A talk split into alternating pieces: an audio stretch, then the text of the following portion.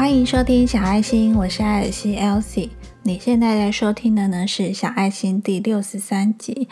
那这一集想要跟你分享的呢是关于一些灵性提升，还有一些自我觉察的心得。前一阵子呢，大概已经好几个月前吧，就是有一位朋友呢来我们家，然后跟我聊天。那他也遇到了一些感情上啊、生活上的一些问题，所以呢来找我算塔罗牌。那这也是我第一次真实的，就是帮朋友算塔罗牌。还好呢，得到的答案他也蛮满意的。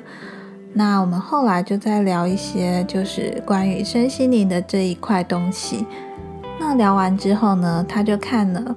他就看到我手边有一本书，就是用塔罗写日记，关于生活的七十八种觉察。那这一本书，我记得我之前也有分享过，因为呢，我之前就想要抽牌卡来写自己的觉察日记嘛，所以呢，我就有使用这本书。那最后我们聊到后来的结论呢，他竟然是想说，是不是我也应该 买这一本书跟抽塔罗牌来帮自己做自我觉察？但是呢，我跟我先生，因为他跟我先生也是，我们都是大学同学，我们两个一致给他的建议呢，就是你想要提升你的灵性，然后你想要做觉察的话，其实你不需要靠这些牌卡，你先从自己日常生活中遇到的一些问题，当你遇到这些问题的时候，对你造成什么样的影响，那你应该要做什么样的改变，那如何去面对这些事情？我们觉得呢，就是对他想要提升灵性比较好的一个建议吧。因为呢，他是一个比较容易陷入负面情绪的人嘛。我给他的建议就是，如果你假设你真的是抽了牌卡，但是你看到，因为同一个牌卡，每个人看到的解读是不一样的。那有些人呢，会往正面的方向去想。但是呢，有些人就会一直陷入在啊，这样好像真的是诶，我好像真的会这样，然后就一直卡在那个负面情绪里面走不出来。那这些负面情绪呢，也会间接的影响自己。也就是说呢，你越来越依赖这些牌卡，那这些牌卡你看到的解读呢，也有可能转向对于你更影响，然后呢，更加深了你那些不好的想法。所以呢，如果你是真的要刚开始做灵性提升、自我觉察的话，虽然我之前呢有建议过你可以抽塔罗牌来觉察自己，但是如果你是属于这一种比较容易陷入负面情绪的人的话，我可以建议你先缓一缓。你先从日常生活中遇到的一些困难，那为什么？比如说有些事情，你为什么这么生气？有些事情呢，你为什么这么有感？为什么这些都会影响到你自己的思考啊？你的情绪？那从你每天遇到这些事情呢，你可以先把它记录下来，然后呢，再去想想看，你应该要怎么面对跟调试。那做这个练习呢，其实就像写日记一样。其实呢，也可以达到一样的效果。那他最后呢，就问我说：“那你有没有建议的灵性提升的 SOP？” 啊，我自己呢是觉得，可能就是先记录一下你真实面对的事情，然后呢，自己好好去思考一下，它对你造成什么样的影响，不管是你的情绪、你的想法。那再来呢，就是。你遇到了这些影响你的事情，影响你的想法，影响你的情绪，那你会用什么样的想法去面对跟调试？那这个其实没有什么速成的 SOP，真的是要经过你不断的练习，不断的觉察自己，才有办法在遇到一样的事情的时候，你很快的就可以转换心情。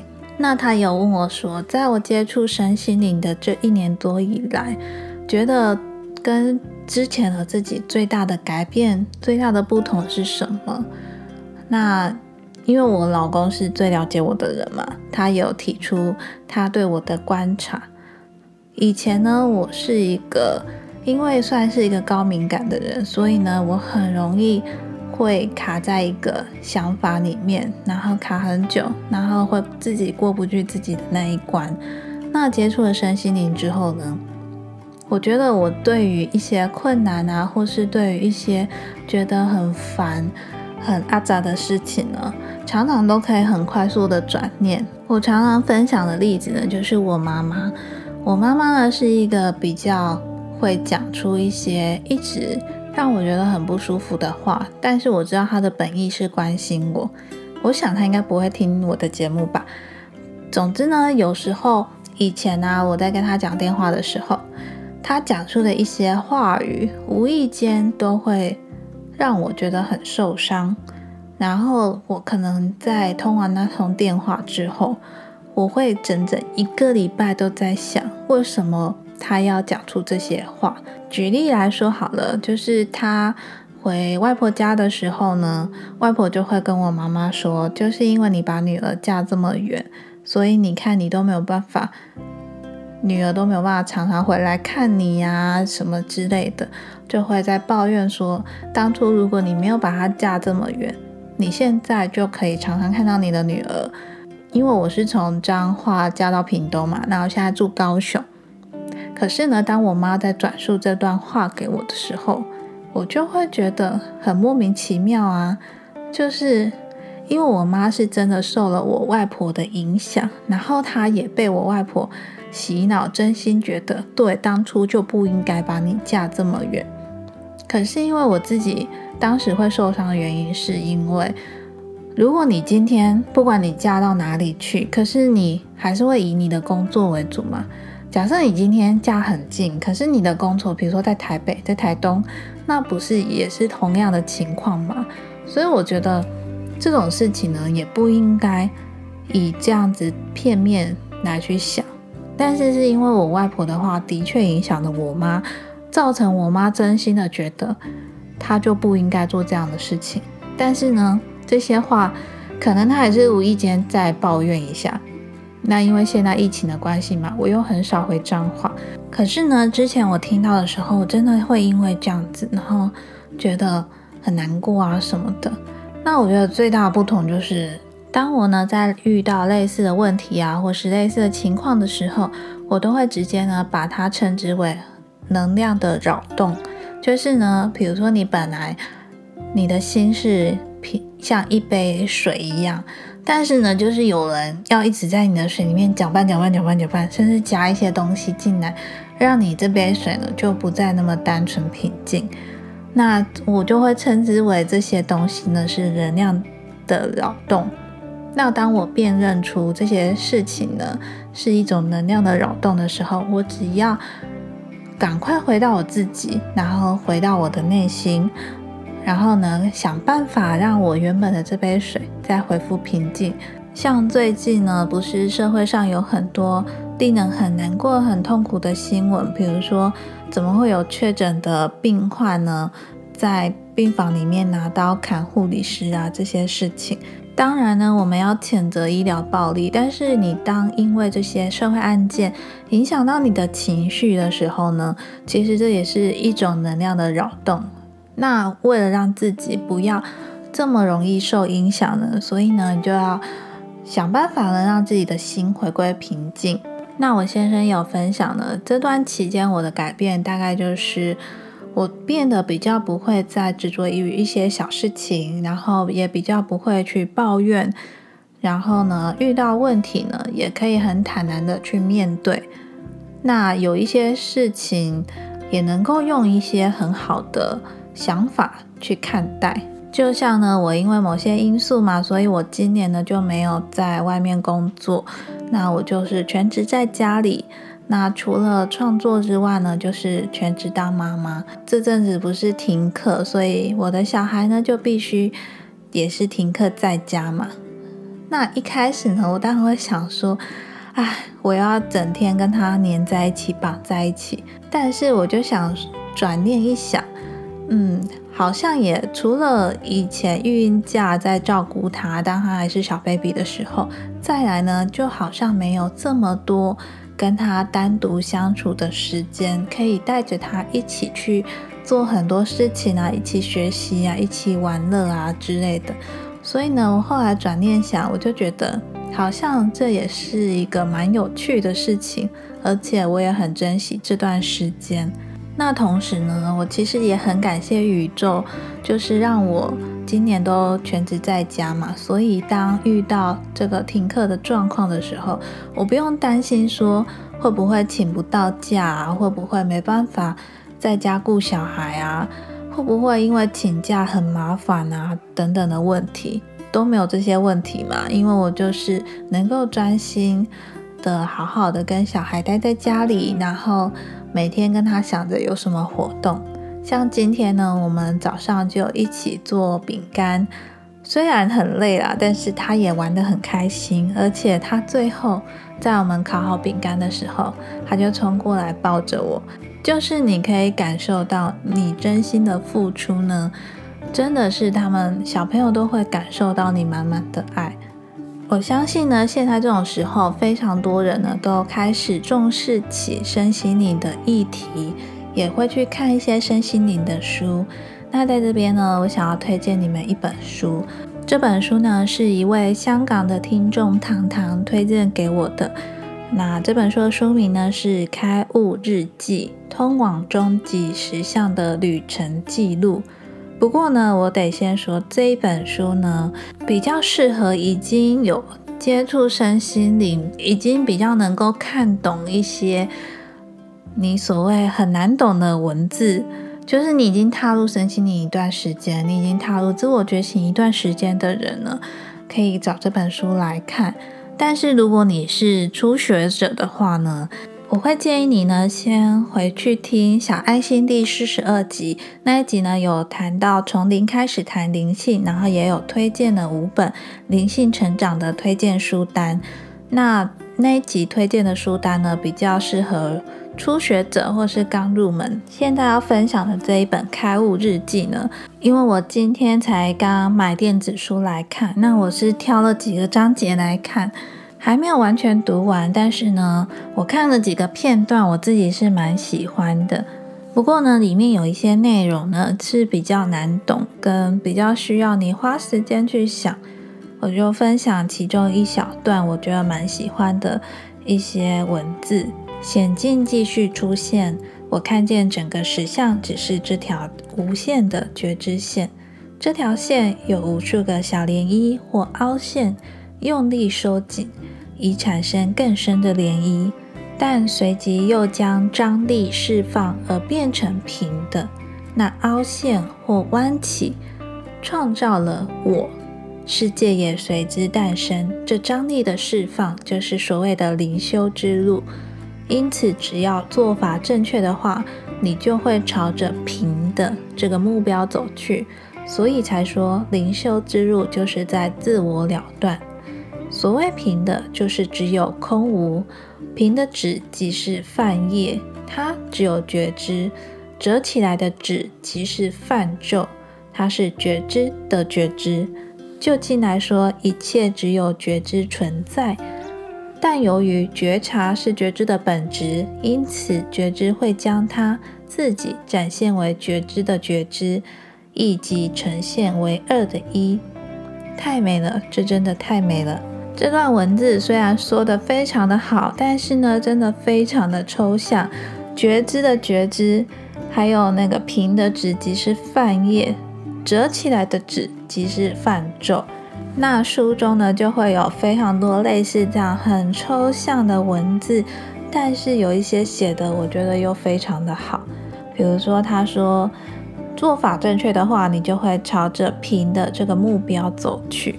那书里面呢也会分享关于开悟这件事情，他给的建议啊，跟他自己的日记记录。所以如果你有在找这类型的书，我觉得这一本呢蛮推荐的，因为我看博客来呢也是下面蛮多好评的。那关于灵性书的推荐呢，其实还有另外一本也。蛮多人推荐的这本书呢，是一个瑜伽行者的自传。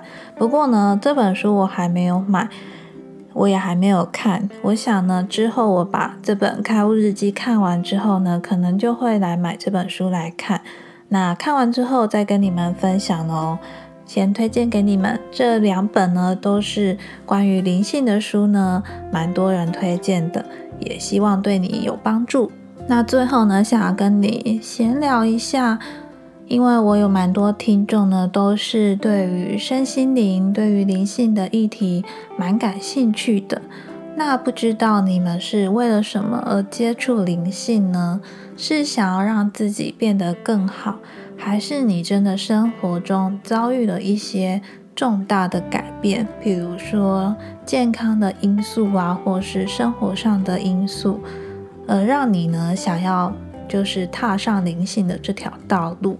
如果说要我给建议的话，就像刚刚分享的这本书。你要完全成为平的这个状态呢，可能是非常困难的一件事情吧。大概可能要像什么达赖喇嘛吗？我不知道，反正就是可能你要修行很高啊，你才有办法让自己维持在一个平的状态。因为只要我们人还生活在这个地球上，就一定会有一些涟漪，一定会有一些折痕。但是你想想看哦，假设你的人生被折成。一团乱，那你还是会想办法把它弄平啊！你总不可能允许你的人生一直被折来折去，然后一直在这张纸上一直掀起涟漪吧？所以呢，这就是我们为什么要去练习觉察自己，然后去练习怎么样去面对，那怎么样去迎接这个未知的未来。但是如果你们也有一些灵性的故事想要分享给我的话，也都非常欢迎你写信给我。或者呢，到 IG 上面私讯给我。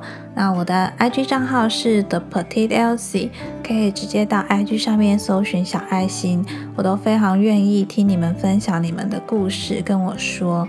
最后呢，是我自己的小小工商时间。从五月开始呢，我就规划专属于小爱心听众的专属电子报。那这个电子报呢，是每个月会发送一封暖心觉察的 Star Mail 给你。那偶尔呢，也会寄送一些疗愈的音频给你。那如果你想收到来自小爱心的 Star Mail 的话，我会把链接呢放在详细资讯栏里面，你只要点进去就可以加入喽。那另外一个小小的工商呢，就是除了小爱心之外呢，我也为我自己的孩子。变身成一个说故事的妈咪，然后成立了一个 podcast 节目。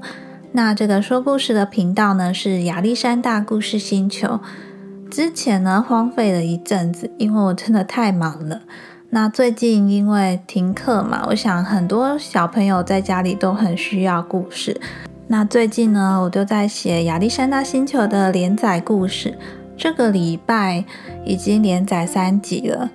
所以，如果感兴趣的话呢，也可以到亚历山大故事星球收听，或是播给你家里的小朋友听。那下个礼拜呢，一样也会连载三集。那之后，如果有写好的连载故事呢，也会找时间更新。因为最近都在家里陪小孩嘛，那也念了很多绘本。其实有时候我发现，不要小看这些童书绘本的魔力。有时候这些图画短短的文字，它所要表达的意思呢，有时候就可以表达出一些我们大人一直在追寻的一些东西。那今天的节目就分享到这边哦。如果你喜欢我的节目的话，记得订阅、关注小爱心，分享给你身边感兴趣或有需要的朋友们。那如果我的节目对你有帮助的话，别忘了到 Apple Podcast 下方帮我打五星好评，留下你的收听心得与给我的建议跟回馈。如果你喜欢我的节目的话，真的非常需要你的留言跟你的五星好评，因为呢，这些都可以帮助小爱心这个节目的排行呢，再往上面提升一点。那这样子呢，就有机会让更多有需要的人发现这个节目，并且收听。那最后，希望这段时期疫情不平静，那外面的社会案件也不平静。那希望呢，在家里的你呢，能够找到让自己平静的方法。祝福你一切都平安，然后有个美好的一天。小爱心每个礼拜四晚上七点都会准时更新，记得准时来收听。我是艾希 Elsie，那我们就下周四见喽，拜拜。